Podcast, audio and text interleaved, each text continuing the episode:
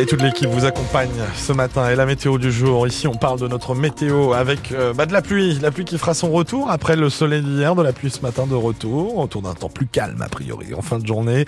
0 à 6 degrés pour vos températures ce matin et pas plus de 12 degrés à la mi-journée. On détaille tout ça après l'info. C'est avec vous, Léo Rosé. Les supporters brestois poursuivent leur euh, rêve éveillé. Brest est plus que jamais deuxième de Ligue 1 après une nouvelle victoire 1-0 face au Havre hier après-midi avec un, un but du phénoménal Pierre Les Dans un stade Francis Leblé comble avec euh, plus de 14 700 spectateurs.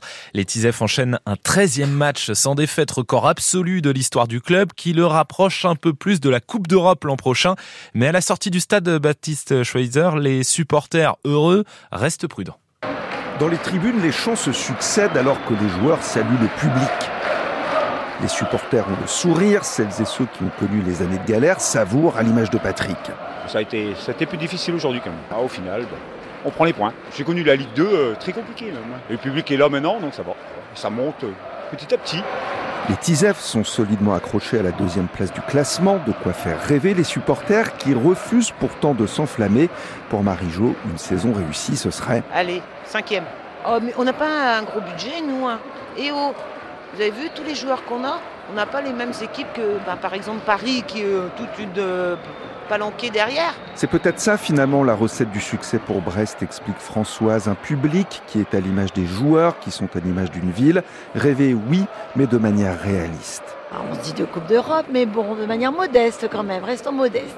C'est une valeur euh, brestoise, donc euh, on continue un peu. Mais Enfin là, euh, ça commence à sentir bon. On est quand même une équipe qui joue tellement de souvent le maintien que c'est un petit peu, voilà. On rêve sans, trop y croire quand même. Il reste 10 matchs au Brestois pour voir jusqu'où ce rêve les mènera.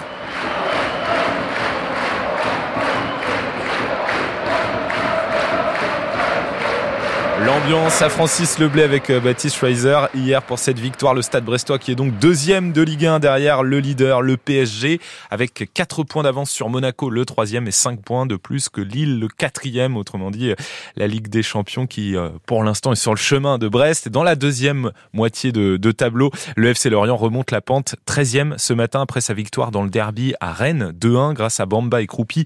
Le FCL a maintenant 2 points d'avance sur Montpellier, 16e, et barragiste Rennes et huitième. Vous l'avez bien compris, un 13e match euh, de suite sans perdre pour nos Tizef. Que pensez-vous d'ailleurs de leur euh, 13e match sans défaite? Pensez-vous qu'ils peuvent aller encore plus loin? On vous pose la question. Vous allez pouvoir témoigner au 02 98 53 65 65 à 7h50. Armel Lecléache complète euh, le podium de l'Arkea Ultimate Challenge, troisième derrière Charles Caudrelier et Thomas Coville. Il a franchi la ligne vers 21h30 hier soir, après 56 jours et 8 heures dans mer. Un tour du monde en solitaire très éprouvant pour le skipper finistérien, avec beaucoup de casses et, et deux escales techniques. Euh, un peu moins de, de, visiteurs au salon de l'agriculture cette année. Hein. La 60e édition qui s'est terminée hier a accueilli environ 603 000 personnes, à 12 000 de moins que l'an dernier. Un salon surtout marqué par la colère des paysans, évidemment, et l'inauguration très mouvementée pour Emmanuel Macron. Une colère qui est loin d'être apaisée malgré les mesures prises par le gouvernement, selon Arnaud Rousseau, le patron de la FNSEA. Ça va arriver. Ça va arriver à l'initiative du terrain parce que euh, rendre les choses concrètes, quand vous attendez dans votre exploitation euh, de la simplification, par exemple, le Premier ministre a parlé d'un contrôle unique administratif annuel, au moment où je vous parle, je ne sais pas comment ça se décline. Et la personne qui va avoir dans son exploitation un, deux, trois, quatre contrôles, évidemment, lui, il a envie que ça avance plus vite. Et donc, on continuera à avoir des actions sur le terrain dans les 15 jours qui viennent. Je vous rappelle qu'il y a une échéance importante qui, est, qui sont les élections européennes au mois de juin. Et puis on attend aussi une loi. Et cette loi, elle va être aussi un moment dans lequel on va vouloir nous pousser un certain nombre de choses auprès des parlementaires. Donc penser que d'ici 15 jours tout s'achèvera est une erreur, ce ne sera pas le cas. La pression mise par Arnaud Rousseau, le patron de la FNSEA. L'eau n'est pas polluée près de Quimper, rassurent les autorités, après le déversement d'environ 1300 mètres cubes de lisier à Plogonec vendredi dans la rivière Le Ster, en cause une rupture d'un mur d'une fosse à lisier dans une exploitation porcine. Tous les parlementaires se réunissent en congrès à Versailles aujourd'hui pour voter l'inscription du droit à l'avortement dans la Constitution, une première dans le monde. Le planning familial parle d'une victoire tout en rappelant les difficultés d'accès sur le terrain à l'interruption volontaire de grossesse. On en parlera avec notre invitée Sandrine Lefeur, députée du Finistère, en direct à 7h45. Les chauffeurs de taxi se mobilisent aujourd'hui pour réclamer une renégociation de leur convention avec la caisse primaire d'assurance maladie. Des actions notamment à Paris, Bordeaux, Toulouse et à Rennes où des taxis venus de toute la Bretagne se donnent rendez-vous euh, dès 7h ce matin, en ce moment même donc pour une opération escargot sur euh, la rocade euh, pour aller jusqu'à la préfecture.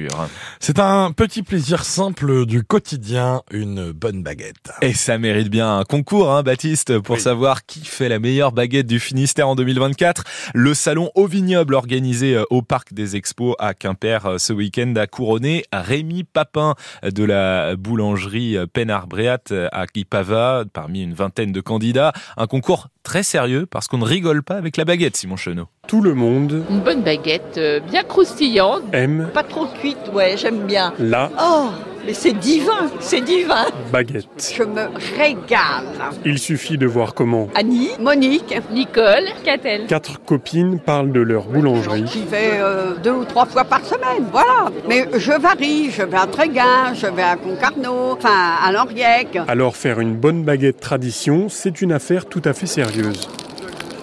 Croustille bien. Et là, effectivement, elle croustille bien, oui. Mais elle est quasiment tiède, en fait, déjà. Alain Guéguin, boulanger et président du jury du concours. Et celle-là, elle me donne bien envie. Oui, c'est ça. Moi aussi, ouais. Elle a une super couleur. Après, c'est une histoire de, de- de- d'esthétique et de couleur, de, de mie, euh, couleur de croûte. De forme bien régulière, de texture en bouche, de croustillance, tout un art selon Christophe, boulanger à Landéda et candidat. La tradition, c'est vraiment le, le cœur de notre métier. Le- C'est ce qu'on a de plus pointu en fait. Euh, Ça va être une question de température, de, de farine. Les lots de farine sont, peuvent être changeants. Ça va être une question de météo, suivant euh, le jour, euh, s'il pleut, s'il pleut pas. Un petit bijou à environ 1 euro à portée de toutes les mains dans les 2092 boulangeries de Bretagne. Le reportage de Simon Chenot.